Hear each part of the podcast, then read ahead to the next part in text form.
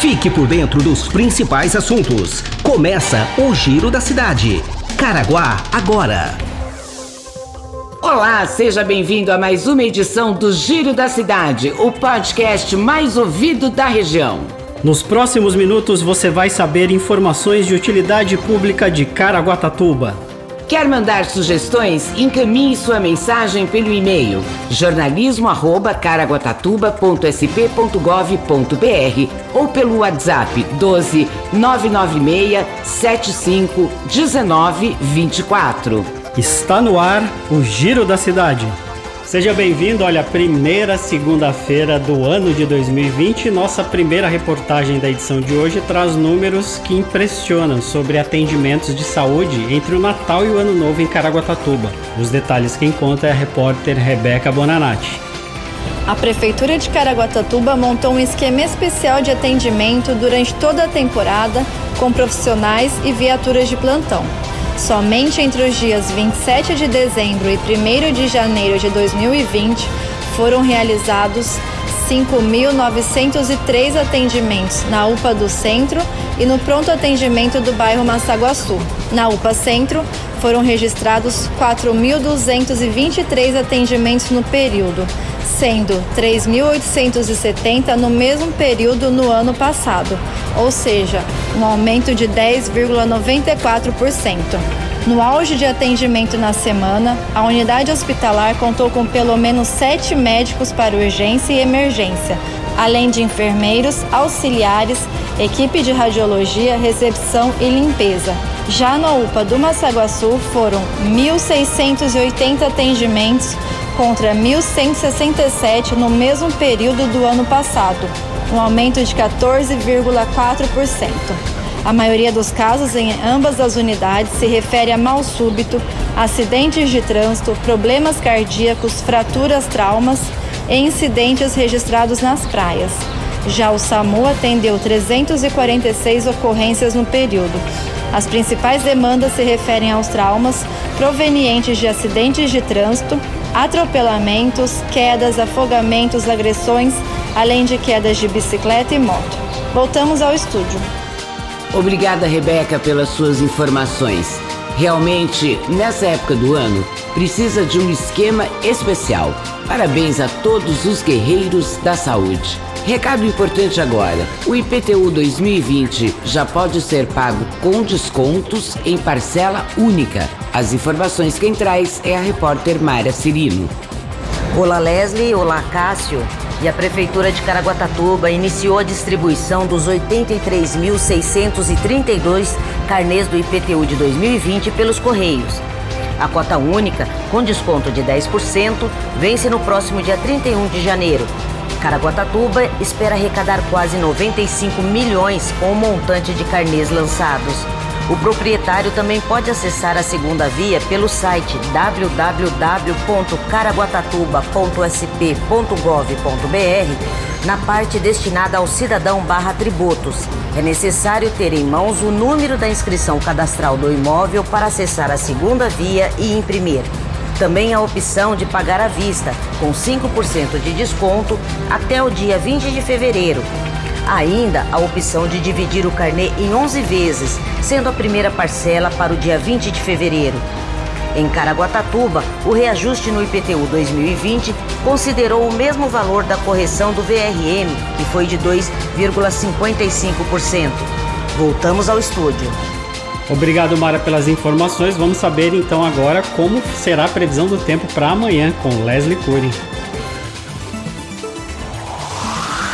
Previsão do tempo. A terça-feira será de céu de sol e com possibilidade de pancadas de chuva no período da tarde. As temperaturas oscilam e a mínima será de 25. A máxima chega a 33 graus.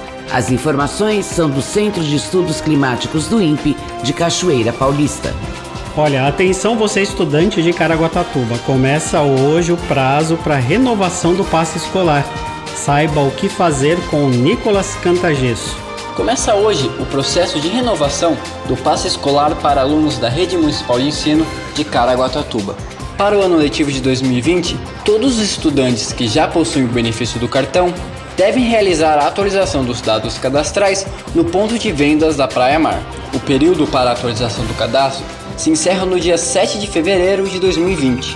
Os cartões não atualizados serão bloqueados, impossibilitando o uso dos créditos. O atendimento é realizado de segunda a sexta-feira, das 9 da manhã ao meio-dia e meio, e das 2 às 4 e meia da tarde, no ponto de vendas da empresa Praia Mar, localizado na rodoviária de Caraguatatuba.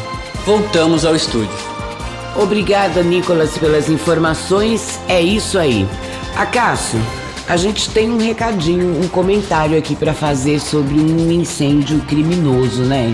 É, acho que foi o assunto das redes sociais no final de semana, Sim. né, Leslie? Principalmente ontem, né? É, ontem fomos pegos de surpresa. Uma Kombi da equipe da fiscalização do comércio acabou é, sendo incendiada próximo à prefeitura. E logo depois, é, puxando as câmeras de monitoramento tanto da prefeitura como do comércio nos arredores, foi identificado que foi realmente um incêndio criminoso. Então a gente fica triste com esse tipo de ato, né, esse ato de vandalismo. Né, a gente é, condena e logo logo esse cidadão vai ser preso com certeza. É, e é sempre bom a população é, se informar via órgãos oficiais, né, redes sociais da prefeitura, o nosso próprio podcast, porque eu vi muitos comentários que era a Kombi estava sucateada, que era uma Kombi velha, que coitados dos fiscais, as pessoas acabam tirando conclusões sem saber de fato o que ocorreu. E, chegou ao ponto até de alguém comentar assim: ah, mas estava estacionada na vaga de deficiente. A prefeitura não tem expediente no final de semana, né? E se o carro estava lá é porque certamente os fiscais estavam trabalhando, fizeram o seu trabalho e deixaram o carro na porta do passo municipal. Eu, particularmente, né, Leslie, acho importante as redes sociais, mas hoje eu tô meio avesso às redes sociais, porque virou terra de ninguém. Todo mundo comenta o que quer, todo mundo faz juízo de valor, todo mundo é advogado, todo mundo é entendedor de vários assuntos.